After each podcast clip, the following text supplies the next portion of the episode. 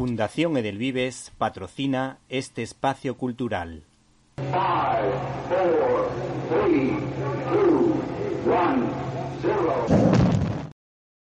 Disfruta con Víctor Alvarado y su equipo de lo mejor del cine, directo a las estrellas.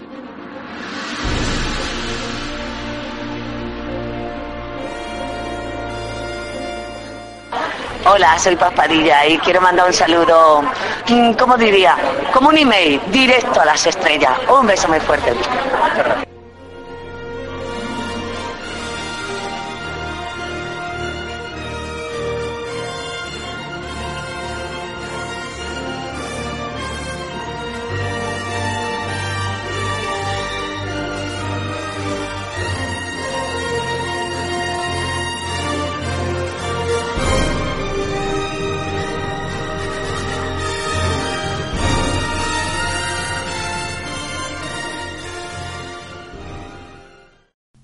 Hace unos años tuve la suerte de poder entrevistar al popular actor y modelo Eduardo Verástegui, que se convirtió al cristianismo después de un proceso de reflexión y se propuso hacer películas que defendieran los valores del humanismo cristiano. En este caso se encargó de la producción de una notable cinta como Little Boy, Chico Pequeño, en la que se contaba la historia de amistad entre un niño estadounidense y un japonés adulto durante la Segunda Guerra Mundial en la que las obras de misericordia propuestas por Jesús de Nazaret en los Evangelios estaban muy presentes en todo momento. El caso es que la editorial Planeta saca a la palestra una gran novela gráfica titulada Éramos el enemigo, en la que se relata el calvario sufrido por la comunidad japonesa en Estados Unidos, pues aunque muchos de ellos estaban perfectamente integrados e incluso eran ciudadanos americanos, pues hay que decir que todo cambió en el momento en el que el gobierno de Japón mandó bombardear la base militar estadounidense de Pearl Harbor. Esta novela ha sido creada por Eisinger, Scott y Becker. Estos señores se basan en el relato autobiográfico de George Takei, muy vinculado al mundo de la televisión, pues fue uno de los actores o es uno de los actores de la serie Star Trek. De hecho, tuvo su particular homenaje en la exitosa comedia de situación Big Bang Theory. En contraposición con lo positivo, este señor pertenece a los grupos de presión que forman parte de la ideología de género, y hace un lavado de imagen de los políticos Clinton y Obama, convirtiéndolos en abanderados de los derechos humanos cuando en realidad atentan contra los más débiles, es decir, los niños que se encuentran dentro de los vientres de las madres y son muy partidarios del aborto. Por otra parte, nos recuerda esta historia que Ronald Reagan se tomó interés en ayudar a la comunidad japonesa, aunque de verdad la ayuda llegó por parte también del Partido Republicano de la mano de George Bush. Esta obra, de gran nivel artístico, está cargada de guiños cinéfilos, como por ejemplo a la película El jorobado de Notre Dame de 1939, una gran película protagonizada por Chas Lawton y la pelirroja Maureen O'Hara. Por cierto, la curiosidad la encontramos en la peculiar forma de acompañar a las películas japonesas mudas, pues había unos actores que estaban consideradísimos, que se llamaban benshis, y que eran una especie de narradores en tono dramático y que de alguna manera hacían los doblajes en directo de las películas de cine mudo, ya fuesen japonesas o extranjeras, mientras sonaba la música.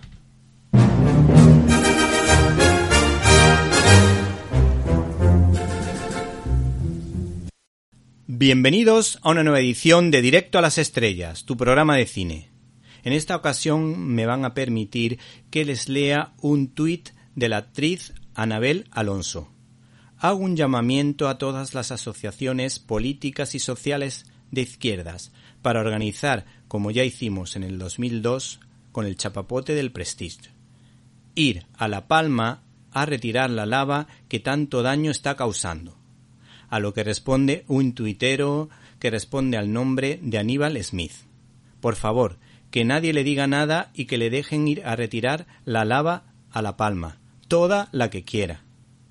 Y es que, por supuesto, todos estamos preocupados por la situación, pero desde luego este comentario no viene a cuento.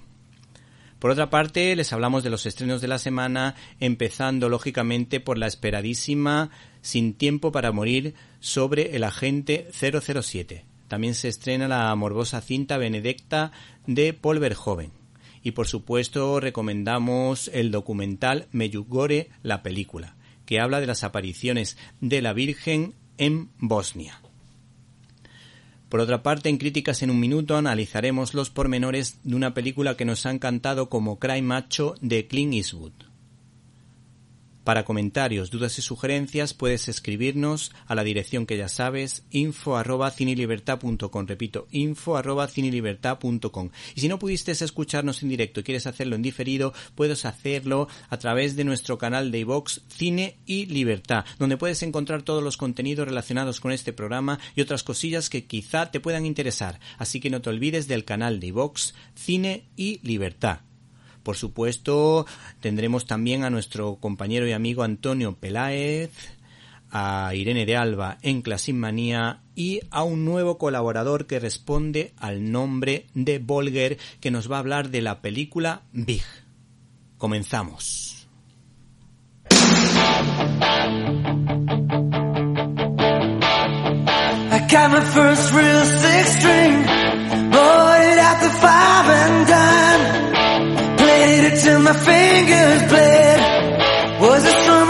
La cartelera.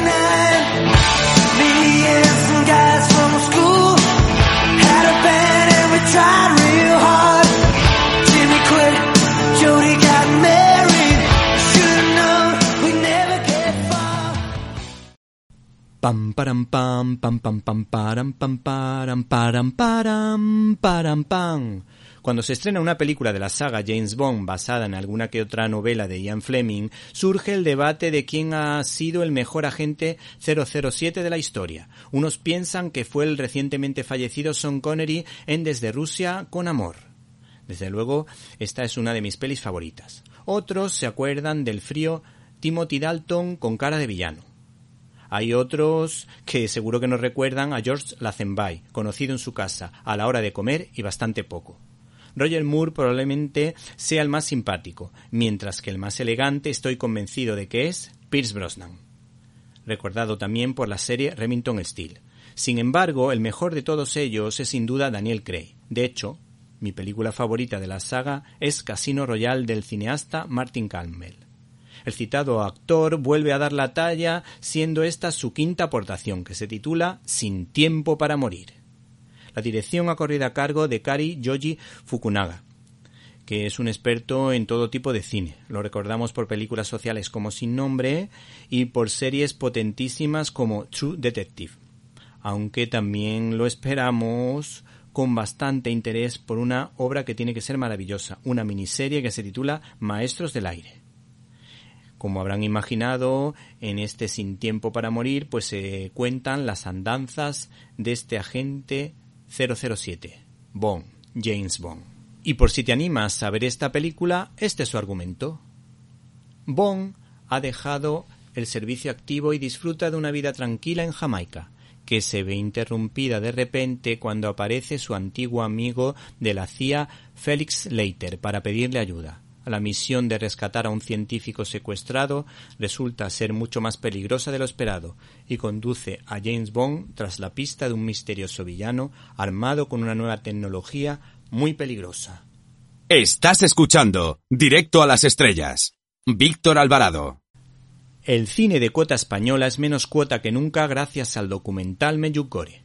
¿Qué poderío debe tener la Virgen para que el periódico Marca se haya fijado en este documental, Meyugore, de un hecho que ha cambiado la vida en el mejor de los sentidos de miles de personas en todo el mundo transmitiendo esperanza. El caso es que el periodista Jesús García, autor de exitosos libros con la ayuda de Borja Martínez Echevarría, ha sacado a la palestra un documental que puede transformar nuestra vida en el mejor de los sentidos. Estos periodistas barra cineastas han rodado un documental en formato clásico que sobre todo destaca no en la forma, que está bien lógicamente, sino en el fondo, constando de dos partes bien diferenciadas. La primera de ellas se centra en narrar cómo fueron las apariciones a esos niños bosnios que transmiten credibilidad y de las imágenes de archivo se deduce que todos los niños vieron a la señora de Meyugore porque al mismo tiempo eh, les cambia la cara y parecen felices y sorprendidos. Como las apariciones ocurrieron en la época del comunismo yugoslavo, los niños sufrieron interrogatorios y a pesar de las amenazas ni cambiaron su testimonio ni los policías encontraron contradicciones en sus declaraciones. Sin embargo, el testimonio más impactante es el de la doctora que los examinó que comprobó que estaban perfectamente sanos y que se dio cuenta de que estos niños decían la verdad, e incluso ella sintió a la Virgen María aunque sin verla, y de su ateísmo pasó a ser una cristiana practicante. Por otra parte, este ensayo cinematográfico cuenta cómo dos periodistas descreídos que trabajaban en el tristemente desaparecido semanario Alba, de excelente calidad, y yo tengo que decir que me los he leído todos, verán su alma transformada al comprobar cómo cientos de personas se convierten y cambian de vida cuando peregrinan a este lugar donde se apareció la Virgen. Y que hay que decir que todavía se aparecen fechas señaladas algunos de esos videntes que cumplen la misión que la Virgen les encomendó, de rezar por determinado tipo de personas, como por ejemplo los jóvenes, los enfermos, puntos suspensivos. Y se apuntan, por otra parte, aunque nadie lo sabe, las diez gracias, los diez misterios que la Virgen nos tiene reservados. Por cierto, la segunda parte del documental está cargado de testimonios sorprendentes que hablan del poder de Dios y de la Virgen. Aparecen famosos como Tamara Falcó y otras personas menos famosas a las que Dios les ha otorgado el perdón y les ha dado la oportunidad de ser felices. Finalmente, hay un pequeño detalle muy determinante. Un ovillo de lana tendrá mucho que decir en un documental con un mensaje que nos invita a ser felices siguiendo a Jesucristo y acompañados de la comprensión y la ternura de la Virgen María.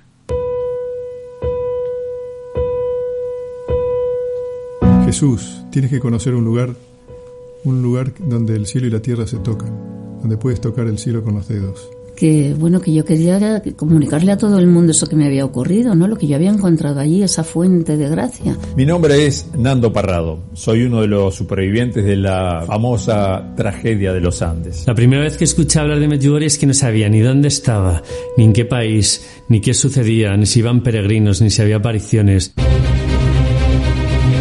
María Pavlovich me dijo, Marinko, anoche han visto a la Virgen. Los niños cuando les amenazaban decían, Preferimos morir que decir que estamos mintiendo.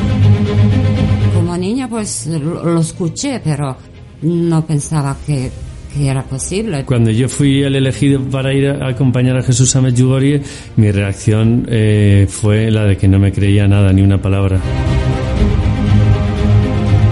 Yo me he preguntado muchas veces por qué la Virgen me ha elegido justamente a mí. Ella sonrió y dijo, Sabes, querido hijo, yo no elijo siempre a los mejores. La madre, con sus mensajes, intenta enseñarnos cómo abrir nuestro corazón y cómo conocer a Jesús.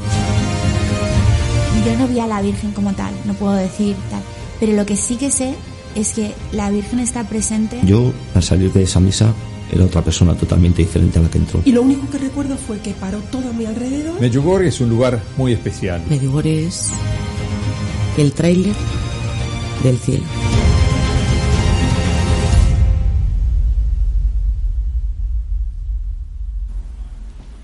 Abrimos nuestro canal habitual de comunicación invitándoles a que entren en Facebook con el nombre Víctor Alvarado, guion directo a las estrellas. Esperamos su comentario. Arroba Cine Libertad es nuestra cuenta de Twitter. Para escuchar tus agudos comentarios te esperamos en arroba Cine Libertad.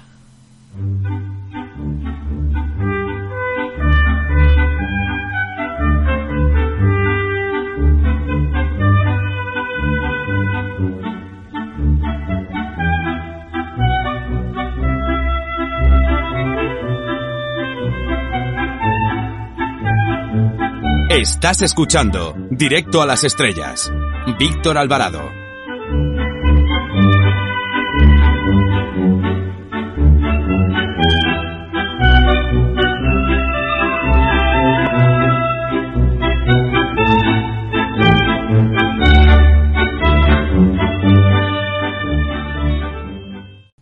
Finalmente, en este último bloque te ofrecemos un 3x1 realmente dispar. En primer lugar, te recomendamos una película para ver en familia, Bella y el Circo Mágico, una cinta noruega de 75 minutos para entretener a los más peques de la casa. La siguiente película es bastante interesante para personas que sean sensibles a los temas sociales porque Marcel Barrena estrena una película protagonizada por Edward Fernández, Dani Rovira y Anna Castillo que nos habla de la inmigración, concretamente de lo que pasó en Lesbos. Y por último te ofrecemos una película que yo creo que no va a gustar a nadie. Se trata de una cinta histórica de Paul Verhoeven, un cineasta que ya sabemos que le gusta mucho el morbo, porque lo recordamos fundamentalmente por la película Instinto Básico. La película en cuestión se titula Benedetta. Es una película súper morbosa. Una película de esas con bastante mal gusto que cuenta lo siguiente. A finales del siglo XV, con una plaga asolando la tierra, Benedetta Carlini se une como novicia al convento de Peccia en la Toscana. Benedetta que desde muy joven ha tenido la capacidad de realizar milagros, llega a la comunidad y su impacto será inmediato y trascendental. ¿Y qué es lo que ha dicho la crítica de esta película? Hedonista no, lo siguiente. Pues hay que decir que esta producción está protagonizada por eh, Charlotte Rampling y Virginie Efira, pues de alguna manera, según los críticos de Cine 21, pues es sumamente desagradable y sin duda denigrante hacia las mujeres. Los valores de producción se apoyan cínicamente en la belleza de la liturgia católica, arquitectura de las iglesias, hábitos monjiles y casullas episcopales, cánticos espirituales, procesiones, etc., aunque no se salva de la actitud iconoclasta de Verjoven ni una talla de la Virgen, que su mente delirante convierte en artilugio fálico. Vaya tela con Paul Verhoeven, el director de Instinto Básico.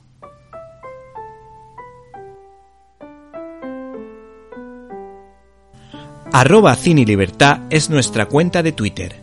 Para escuchar tus agudos comentarios te esperamos en arroba Cine Libertad.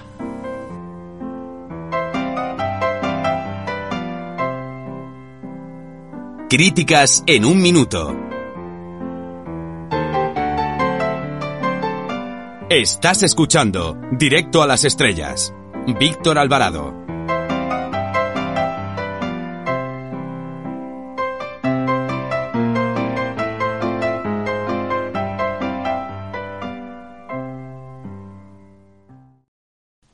Fundación Edelvives patrocina este espacio cultural. Hola amigos y oyentes, oyentes y amigos de Directo a las Estrellas. En esta ocasión, desde el canal de iVox Cine y Libertad, os recomendamos Cry Macho.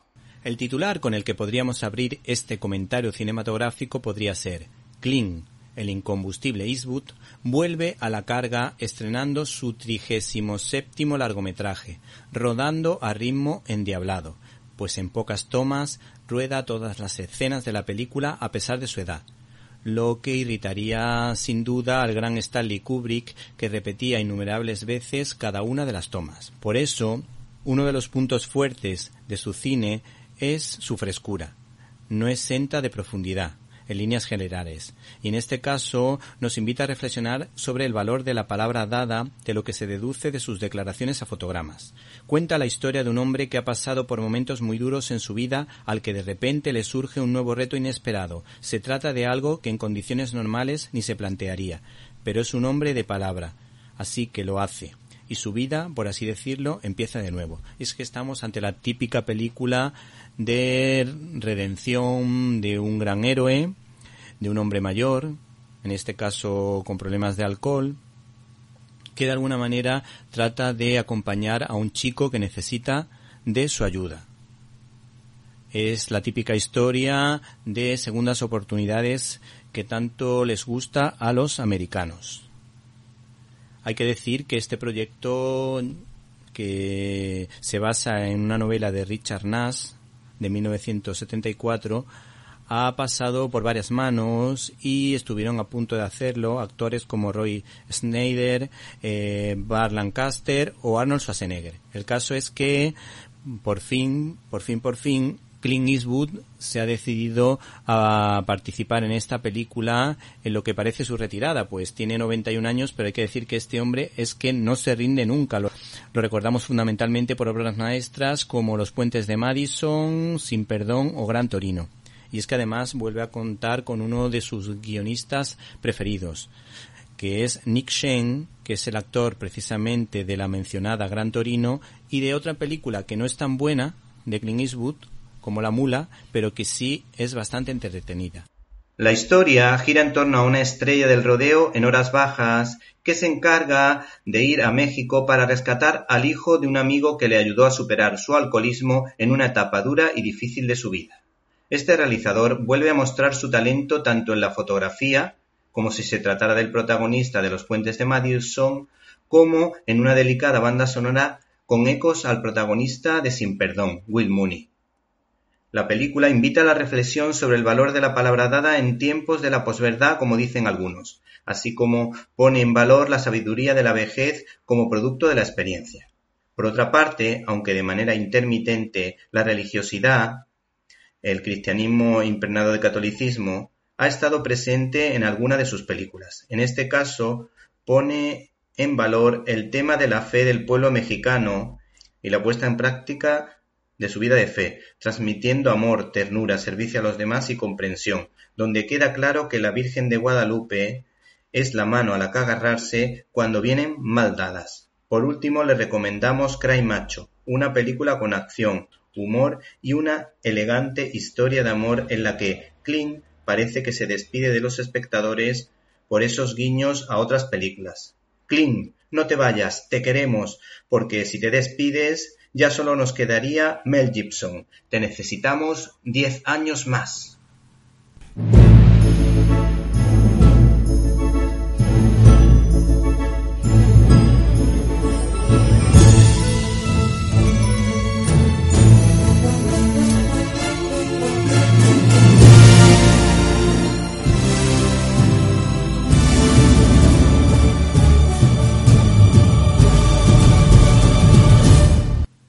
Le llaman Volger, y con un chasquido te traslada en su DeLorean de regreso al futuro a un momento bonito de tu infancia. Bienvenidos, niños perdidos. Durante los próximos minutos está prohibido crecer. Así empiezan todos los vídeos de mi canal de YouTube Nunca Jamás. Mi nombre es Volger y en Nunca Jamás hacemos recomendaciones de películas, series, libros, desde la generación X hasta la más rabiosa actualidad. Gracias a Víctor tengo la gran suerte de poder colaborar en este programa y no se me ocurre mejor forma de empezar que con un clásico de los 80, donde se nos presentaba a un jovencísimo Tom Hanks interpretando a Josh Bashkin. Hoy hablamos de Vic. ¿Quién no ha soñado de niño con hacerse mayor? Pues hoy vamos a cumplir ese deseo. Vic se estrenó hace ya 33 años y se convirtió en un éxito absoluto sobre todo gracias a la interpretación de Tom Hanks y a un guion espectacular, combinando lo cómico y lo dramático por partes iguales, ofreciéndonos un relato sensible, realista, dentro de lo fantástico, pero tremendamente divertido. Fue la primera película como tal de Penny Marshall y la confirmación de que Tom Hanks sería una superestrella del cine después de su éxito también, Splash. Penny Marshall venía de dirigir su primera película Jumping Jack Flash. Esta era protagonizada por Guppy Goldberg, pero fue Vic su primer proyecto propiamente dicho. Empezó desde cero y con su propia versión de la historia. Penny Marshall estuvo a punto de no dirigir esta película, ya que el mismísimo Steven Spielberg estaba muy interesado en dirigirla. Había pensado incluso en quién sería el actor principal. Él quería a Harrison Ford. Finalmente, Spielberg no dirigió esta película y fue entonces cuando se le ofreció el proyecto a Penny Marshall. Esta tenía muy claro que para que la película fuera un éxito debía tener un actor protagonista muy bueno. Por eso mismo contactó con el mismísimo Robert De Niro. Este estaba muy interesado, pero pidió 6 millones de dólares de la época. Fue por ese motivo que se descartó a Robert De Niro. Fue entonces cuando surgió la oportunidad de poder contar con Tom Hanks. Este aceptó por tan solo 2 millones. Y gracias a eso tenemos a este gran actor interpretando a Josh Bashkin. Pocas películas resumen mejor la esencia del cine de los 80 que Big, esta resume todas las cosas que nos volvían locos en aquella década y nos recuerda un mensaje que muchas veces enterramos en nuestras obligaciones del día a día. Ese mensaje no es otro que debemos aparcar nuestras máscaras y complejos y disfrutar de todas aquellas pequeñas cosas que nos da la vida. Vic no fue la primera película en abordar la fórmula de que la mente de una persona se coloca en el cuerpo de alguien totalmente diferente. Durante los años hemos visto películas donde la hija intercambia el cuerpo con su madre, como podemos ver en la película Ponte en mi lugar, o mujeres que se transforman en hombres. Eso también lo podemos ver en El cielo se equivocó. El tono de la gran mayoría de estas películas acostumbra a ser siempre el mismo. Situaciones blancas, disfrazadas de gamberras, donde al final siempre hay un mensaje buenrollista. Vic se añade a esa fórmula, pero lo hace con muchísima clase. Para empezar, el concepto de Zoltar le da un concepto místico muy atractivo y con el que todos soñamos en poder echar una moneda y pedir un deseo. Otro de los puntos a favor es la increíble interpretación que nos ofrece Tom Hanks. Este nos da un personaje que evoluciona de un niño confundido y asustado que no sabe qué hacer con su cuerpo a un hombre alegre que contagia con su entusiasmo a todos aquellos que le rodean. Para conseguir esto, el truco fue que el actor David Moscow, que interpreta al personaje de Josh Bashkin niño, interpretó todas las escenas donde éste tenía alguna interacción o participaba. De esta forma, Tom Hanks pudo ver cómo actuaría un niño en cada situación. Ese Tom Hanks inspirado y un guion tan bien hilado, unidos a la grandísima dirección de Penny Marshall, por algo fue la primera directora en dirigir una película que superara los 100 millones de dólares en recaudación, nos da las escenas que ya forman parte del cine. Por supuesto, si cerráis los ojos, a todos nos viene a la cabeza la mítica escena del piano, que por cierto, este existe en la vida real en la tienda Faust Schwarz, pero se tuvo que construir uno más grande para que los dos actores pudieran tocar todas las notas. Y por si os lo estáis preguntando, sí, los actores Tom Hanks y Robert Loggia son los que realmente tocaron la pieza del piano durante el minuto que dura la escena. Pero también es clave la escena del momento de la compañera de Josh, Susan, que se resiste a abandonar su rol de tiburón de los negocios y sucumbe a la diversión de saltar en una cama elástica. ¿Quién no habría querido tener un pisazo como el de Josh, con su propia máquina de refrescos, su propio paintball, pero sobre todo su montaña infinita de juguetes? Por supuesto, a los niños esta película les ilusionará, pero aquellos adultos que nos resistimos a encorbatarnos no podemos sentir menos envidia que ellos. Es verdad que la película se toma sus propias licencias, como hacernos creer que un niño sin papeles ni identificación de ningún tipo consigue hacerse con un piso y un trabajo. Es más, tiene la gran suerte de encontrarse con un jefe súper majo que lo asciende a vicepresidente solo por la buena predisposición de Josh. Pero bueno, es verdad que si nos hemos creído que una máquina ha convertido a un niño en adulto, lo podemos creer todo. El viaje por la adultez de Josh también le lleva a descubrir la sexualidad y el romance. Veo imposible que en el Hollywood actual se admitiera que una película familiar suceda lo que sucede en Big, que un niño de 13 años, porque sí, está en un cuerpo de adulto, pero no deja de ser un niño de 13 años, se acuesta con una chica adulta. La nobleza e inocencia suponen el valor constante de la película.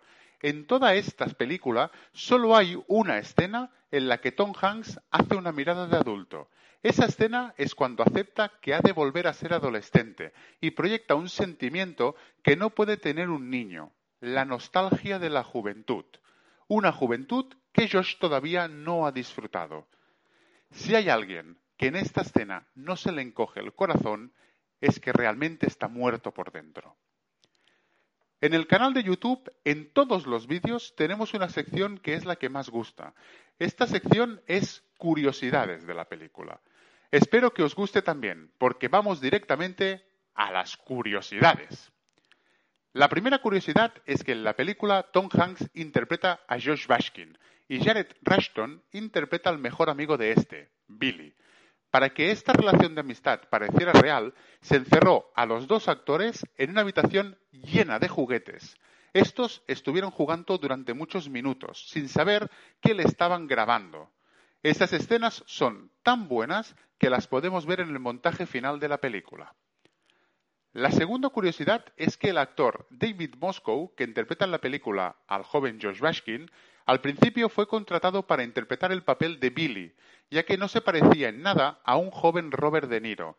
Cuando finalmente cambiaron a Robert De Niro por Tom Hanks, es cuando David Moscow se quedó con el papel del joven Josh. Como tercera curiosidad, tenemos que el videojuego que aparece en la película, titulado La caverna del mago demoníaco, realmente no existe. Fue un videojuego creado específicamente para esta película. Como cuarta curiosidad, tenemos que existe una edición extendida que salió en DVD y Blu-ray. Esta da más trasfondo al personaje de Josh, pero no aporta nada a la historia. Yo personalmente os recomiendo ver la Big que hemos visto desde pequeños. Como quinta y última curiosidad, tenemos que, en la escena donde Josh acude a una fiesta, coge una mini mazorca de maíz y se la come como si fuera una grande. Es una escena totalmente improvisada por Tom Hanks. A la directora le pareció que esa reacción de Hanks sería tan parecido a lo que haría un niño que decidió dejarla en el montaje final. La película costó tan solo 18 millones y recaudó solo en Estados Unidos 114 millones de dólares. Fue un éxito rotundo. Siendo niño, yo había visto esta película cientos de veces y tenía el gran miedo que hubiera envejecido fatal, pero puedo asegurar que la película sigue viéndose perfecta y lo más importante, que son los sentimientos, siguen intactos. Es más, se reinterpretan con la visión de un adulto. Si alguno de vosotros queréis volver a disfrutar de esta película o nunca la habéis visto y queréis disfrutarla, la podéis encontrar en Disney Plus. Sin más, me despido. Si os ha gustado esta reseña y queréis ver recomendaciones y curiosidades de películas como Gris, Mary Poppins o Los Goonies, entre otras, os animo que os paséis por mi canal de YouTube Nunca Jamás, que os suscribáis para ser cada vez más niños perdidos y nos vemos en la segunda estrella a la derecha, todo recto hasta el amanecer.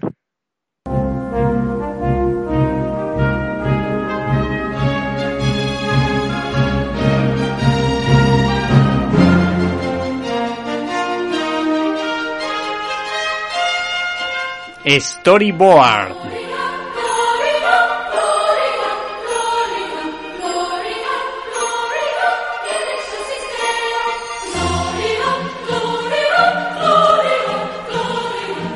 A pesar del empeño de Hollywood por hacerlo blanco-negro, limitando la libertad creativa en favor de las minorías, la ideología de género, el ultrafeminismo o la agenda globalista, donde por otra parte hay que decir que Samuel L. Jackson lo borda, los guionistas Brian Michael Bendis y Jonathan Hitman, junto a la maestría con los lápices de Stefano Caselli, vuelven a confiar en ese hombre entrado en canas, con barba de tres días y con un parche en el ojo, como se puede comprobar en Nick Furia, Agente de Nada, Guerreros Secretos, editado por Panini que en esta ocasión especula con la posibilidad de que Nick Furia haya colaborado con Hydra sin saberlo, perjudicando a la agencia Shields y a su país, Estados Unidos, donde en teoría encajaría dada la ambigüedad de los servicios secretos y los clásicos agentes dobles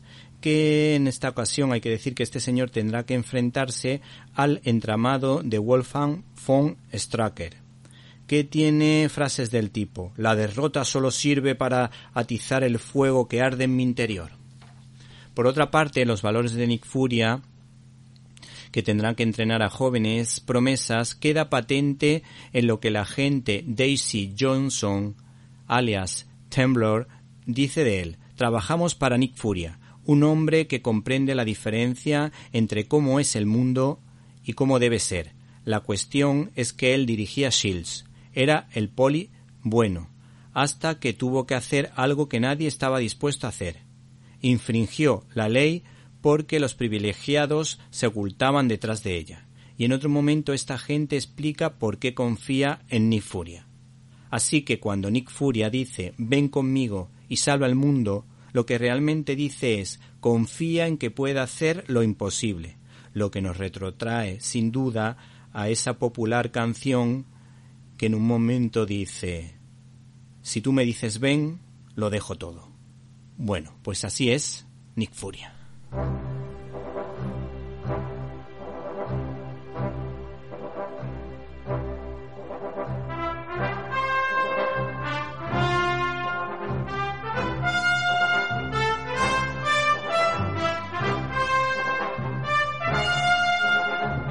Classic Manía.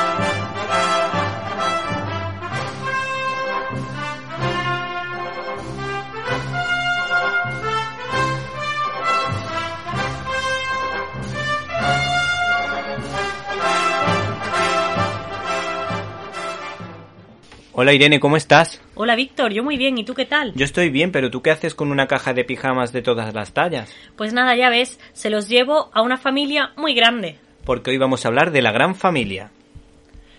Por cierto, ¿qué te parece este largometraje basado en el guion de Rafael Salvia que dirigió Aquí hay petróleo, El puente de la paz o Las chicas de la Cruz Roja? Pues creo que es una película entrañable, divertida, con valores donde enseñan a convivir, compartir, querer y sobre todo que refleja la importancia de la familia tradicional. ¿Qué es lo que cuenta? Pues es la historia de una familia numerosa formada por un matrimonio, Alberto Closas, que era aparejador, pluriempleado, y Amparo Soler Leal. Quince hijos de todas las edades, un abuelo, José Isbert, un padrino de bautizo de cinco de los hijos, José, Luis López Vázquez, y entre todos un pequeño mundo lleno de estímulos y significaciones. Hay un esfuerzo cotidiano por la supervivencia, por conseguir una adecuada y eficaz preparación para todos y cada uno de los retoños, dentro de las diferencias psicológicas lógicamente existentes entre todos ellos. Eh, lo que seguro que podemos afirmar que debe ser el reparto más coral de la historia. Pero ¿qué me cuentas o qué me puedes decir del director? Pues que participó en el equipo de rodaje de Bienvenido Mr. Marshall y es que Fernando Palacios fue considerado un director todoterreno. Era un auténtico artesano que nunca intervino en sus guiones y se le considera un maestro, por lo menos en esta película, en el manejo de los niños y debutó en solitario con la cinta Juanito, que fue la última película de Pablito Calvo. La pena es que este hombre murió con 49 años. Bueno, pero a lo que íbamos, el reparto es de lujo el galán Alberto Closas, Pepe Isber y el gran actor José Luis López Vázquez y Amparo Soler. ¿Qué me puedes contar de ellos? Pues que Alberto Closas era la estrella de la época y ganó 600.000 pesetas de la época, mientras que José Luis López Vázquez, que representaba la chispa del humor, porque tenía miedo de que los niños le prendieran fuego. ¿Se acuérdense de esa escena que lo que Críspulo que lo atan, a, una silla, le clavan flechas y se reían del padrino, se burlaban siempre padrino, no sé qué, padrino no Sí, pero lo querían mucho. Lo querían mucho. Y lo respetaban. Y lo respetaban. Bueno, mm, a veces. ¿Y qué me puedes contar o qué me mejor dicho, qué me pueden contar tus fuentes, o sea, mis fuentes sobre el casting? Pues precisamente todos salieron del casting, aunque la estrella fue la guapa actriz Cloret Lauret, que coqueteaba con los profesores en un examen final. La verdad es que ahora dirían que se trata de una escena machista, pero yo reconozco que es de las más divertidas de la gran familia, aunque tengo entendido que mm, fundamentalmente y lo más interesante de todo fue la, la entrañable relación entre Chencho y el abuelo Pepe Isber. Eh, la química era realmente espectacular. El niño Chencho eh, le echaba la papilla al abuelo y el abuelo le decía, mira Chencho, que si me la tiras, te sacudo y el niño reaccionaba como un auténtico nieto. Fernando Palacios, para conseguir que el niño eh, llorara en alguna de las escenas, le sacaba una jeringuilla. Pero, ¿qué pasó con Pepe Isbert? Pues en varias ocasiones tenían dificultad para que se durmiera cuando era necesario.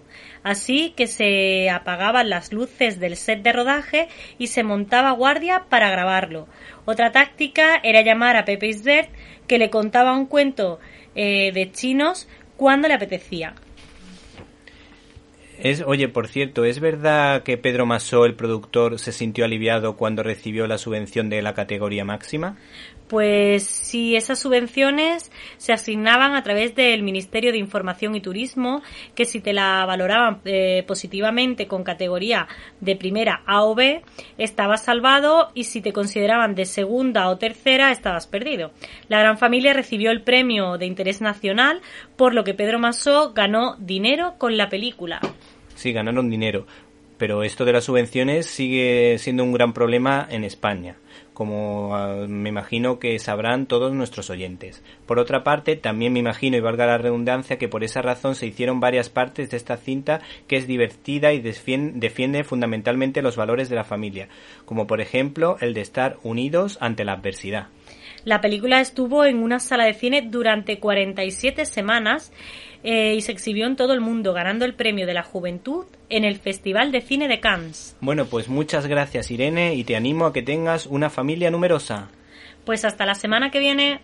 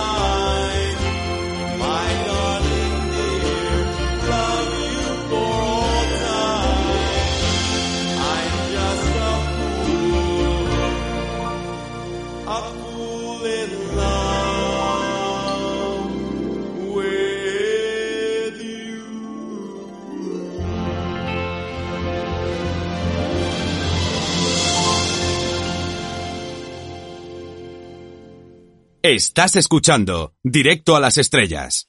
Víctor Alvarado.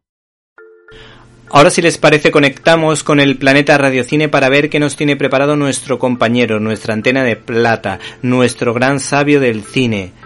Hola Antonio Peláez con Z, ¿estás por ahí? Qué fuerte me parece.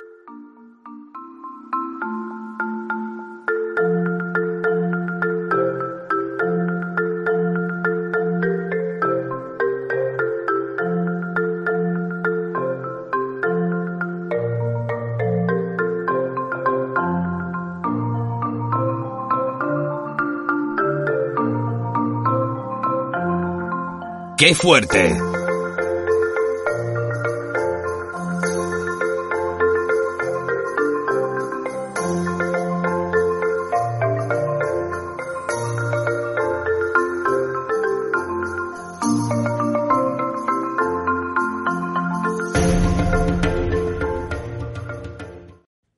Bienvenidos, bienvenidos al planeta Radiocine, el planeta más fuerte que fuerte, ese planeta de toda la galaxia, desde donde os manda un saludo, un abrazo distanciado y vacunado eh, Antonio Peláez Barceló, pero desde donde sobre todo todos juntos, venga, a coro, vamos allá, hey group, que diría Meatloaf en una famosa canción. Vamos todos a cantar la canción de Víctor Alvarado. Todos queremos ser, sí, como Víctor Alvarado. Todos queremos ser muy buenos y no malvados. Víctor Alvarado, director de Directo a las Estrellas, gran Víctor, como te queremos y como queremos al cine centroamericano y del Caribe. Vamos a ver, yo toda la vida, mi padre, cubano, pero cubano, nacido ahí, en Caibarien, cubano, cubano, cubano, me dijo que Cuba era Centroamérica. Y ahora me he tenido que enterar por el libro de coordinado por Charo García Diego, en el que por cierto yo también escribo, que eh, Cuba ahora se denomina como Caribe y que Centroamérica, pues eh, bueno, comprende pues países como Honduras, Guatemala, Nicaragua, Belice, en fin, en fin, el centro de América, ¿qué ha pasado? ¿Qué ha pasado? Que no lo estaban teniendo en cuenta los países y ahora se está volviendo aquello loco una revolución de cine impresionante. Un ejemplo que la verdad que me ha gustado mucho en la presentación que han hecho dentro del Congreso del Bicentenario, el Bicentenario de que se independizaron de España. Pero es que es normal, es que es normal, hijos míos. El siglo XIX, por favor, de la política española, qué desastre. Pedrito Sánchez, que estás empeñado tú en cargarte. Ah, esto estas cosas antes no las hacía, pero después de que tengo contacto con Rafael Gordon, me gusta hacerlas y decir la verdad. Está empeñado en que España vuelva al siglo XIX, porque vamos, como vamos en política. Bueno, pues dicho este pequeño apunte así a la crítica político-social, viva los libros buenos, viva los libros interesantes, los libros que te recogen de todo, viva Cine Centroamericano y Caribeño siglo XXI, coordinado por Charo García Diego, colección cine periférico de Extravertida Editorial, que acaba, acaba ahora mismo de salir, que es que la primera edición es de octubre de 2021, o sea... A ver, espérate, me estoy dando cuenta, si es de octubre de 2021, esto, esto ni ha salido, esto es una premiera absoluta total, con capítulos de... Atención, que es que la cosa eh, tiene, tiene su... su interés total. Aarón Rodríguez Serrano, Claudia Barico, Javier Palleras, Javier Tolentino, quien conocemos del séptimo vicio, que ya lo he dejado. Javier vuelve, vuelve, Javier vuelve, Javier vuelve. Esa canción no es original tuya, pero eso solo es para Víctor Alvarado. Bien, pues eh, Javier Palleras, no sé si lo he dicho, Jorge Fernández Mayoralas, Álvarez, Karen Pou, Luis Fernando Trujillo, María Lourdes Cortés, Miguel Martín, Rafael Gordon. A Rafael Gordon hay que hacer una canción también. Sergio Valdés Pedroni y Servio Tulio Mateo Ponce. Ah, y Antonio Pela Barceló. ¡Eh! Vale, Servio Tulio, qué fenómeno de productor de. Yo, yo lo he conocido gracias a, Charo García Diego. Y bueno, también ahora conocí un poco más gracias a un amigo hondureño que he hecho aquí en, en Toronto, nuestro querido, queridísimo José Matute. Claro que sí. Pues resulta que eh, Servio Tulio estuvo en la Escuela de San Antonio de los Baños de Cuba en el año 1998 y su profesor eh, preguntó a los alumnos que había allí, bueno, decidme, que allí hay alumnos de todos los países de Hispanoamérica. Sí, lo voy a decir. Si es que Cuba quiere exportar la revolución a todos lados. que es que es que yo lo he vivido, hijos míos, lo de Cuba. Ay, Fidel Castro, cómo nos fastidiaste la perla del Caribe. Bueno, pues el caso es que el profesor preguntaba y entonces pues había argentinos y decían, ah, pues imaginaos, pues pensando ahí, ah, qué película cogeré yo del cine argentino, tal. Los mexicanos, ah, qué película cogeré yo del cine mexicano, colombiano, lo que sea. Pero es que en Honduras tenía el problema que le tuvo que decir, profesor, es que no hay película de Honduras. En el año 2000 ya se estrenó una, pero no había películas de Honduras. Y ahora sí, sí que hay cine hondureño y nos habla de ello Servio Tulio, por supuesto, Servio Tulio Mateo Ponce, claro que sí que hay que decir el nombre completo. Pero no solo eso, sino que en este libro de Extravertida Editorial lo que se hace es un recorrido por bueno, pues por toda la zona, como dice el nombre, Centroamérica y Caribe, cine centroamericano y caribeño, de tal manera que incluso nos encontramos pues también con un eh, capítulo sobre la isla, como decía Claudia, como decía su autora en la presentación, que al fin y al cabo es Santo Domingo y Haití. Una que habla en español, otra que habla en francés. Personalidades muy diferentes, pero una misma isla. Encontramos también el capítulo de Javier Tolentino sobre Cuba, sobre el cine cubano.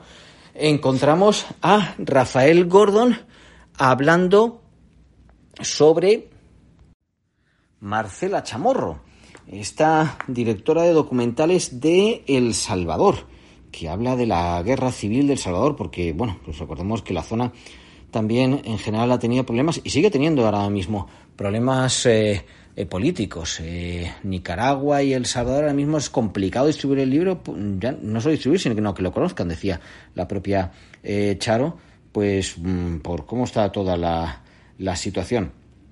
Y en general, bueno, y aparte, claro, y sí, sí, sí, diréis, y Antonio Pela Barceló es verdad, que está muy interesante. Pues Antonio, que soy yo, lo que hace es el capítulo número 15, que es San Sebastián como plataforma para el cine centroamericano. Las ventajas que, porque luego resulta que en sección oficial no se, no se elegido ninguna película, pero como a raíz del apoyo de cine en construcción principalmente, de esta eh, pues eh, plataforma de producción que creó San Sebastián junto con el Festival de Cine de Toulouse y que ahora ha pasado a llevar solamente San Sebastián, que se llama eh, WIP, WIP Latinoamérica, así, vamos, de trabajos y donde ha premiado, por cierto, este año otra película centroamericana, pues se han podido producir y han podido salir, han podido ser premiadas en diferentes festivales, incluso proyectarse luego en San Sebastián, en la sección, eso sí, Horizontes Latinos, pues muchas películas centroamericanas de esa nueva revolución que está surgiendo en parte en Guatemala, con Julio Hernández Cordón y con eh, Jairo Bustamante, o del resto de producciones que se están haciendo en Centroamérica. Costa Rica es también un país que está muy, muy, muy activo últimamente.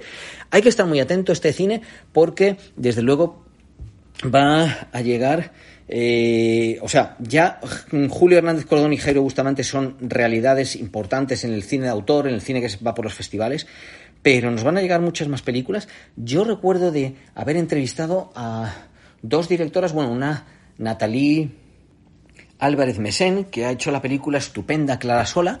Eh, la entrevista la tengo por ahí en YouTube de Radio Cine. Por cierto, es que el Planeta Radio Cine me lo han pirateado y la web está un poco así, pero no os preocupéis. Podemos seguir escuchando todos los programas de Víctor Alvarado, Directo a las Estrellas, todo lo que sea. Bien, como os decía, pero que también hay mm, pues muchas directoras, directoras que están surgiendo de Centroamérica. Y en ese sentido, pues el primer capítulo que hace una mujer fundamental en el cine centroamericano, que es por supuesto, María Lourdes Cortés se llama Mujeres que filman mujeres. Ya solamente por ese capítulo, el detalle, el análisis, el interés que tiene a todos los niveles, a nivel académico, a nivel cinéfilo, a nivel curioso, a nivel, eh, si te estás relacionado con Centroamérica, lo que sea, ya solamente por eso merece la pena el libro. Pero ya si luego le sumas, claro, el capítulo Rafael Gordon, mm, hemos hablado de Tolentino, Servio Tulio y sobre todo el de Antonio Pela Barceló, que es que le da una cosa. Antes de las conclusiones que realiza eh, Charo García Diego, pues más que merece la pena. está, eh, ya sabéis estas cosas, ¿dónde están? ¿Dónde está? En Amazon. ¿Para qué va a estar en Amazon? Claro que sí. Te lo puedes comprar para tipo Kindle o te lo puedes comprar en papel, ¿vale? En España y en Europa en papel va a ser bastante fácil. Eh, por Hispanoamérica, mm, más o menos. Y por Centroamérica, mm, que lo tenéis en Amazon en Kindle. Así que no hay que perdérselo. Eh, la labor de compilación que ha hecho Charo García Diego es estupendo y sobre todo lo que os he señalado anteriormente. Viene mucho y buen cine de Centroamérica y del Caribe en este siglo XXI. Este libro no es más que la constatación de ello, que la bandera que le da la salida a ese premio de Fórmula 1, ese ganador, que va a ser el cine centroamericano y que además vamos a escuchar todos en versión original en español. Claro que sí, muy bien. Todos queremos ser cine centroamericano. Todos queremos ser cine centroamericano. Me gusta más todos queremos ser Víctor Alvarado. Vosotros qué queréis ser, sed lo que queráis, porque con el cine se puede. Un saludo, un abrazo. Hasta la próxima. Bueno, llegó el momento de la despedida. Pero antes quiero agradecer el trabajo a todo el equipo de Directo a las Estrellas. Un abrazo para Antonio, Irene, Guadalupe, Jaime, Carlos y Javier, si los que hubiese sido imposible realizar este programa. Espero que usted, y usted, y también usted, o tal vez tú, hayas pasado un rato entretenido. Recibe un cordial saludo de Víctor Alvarado y hasta la semana que viene.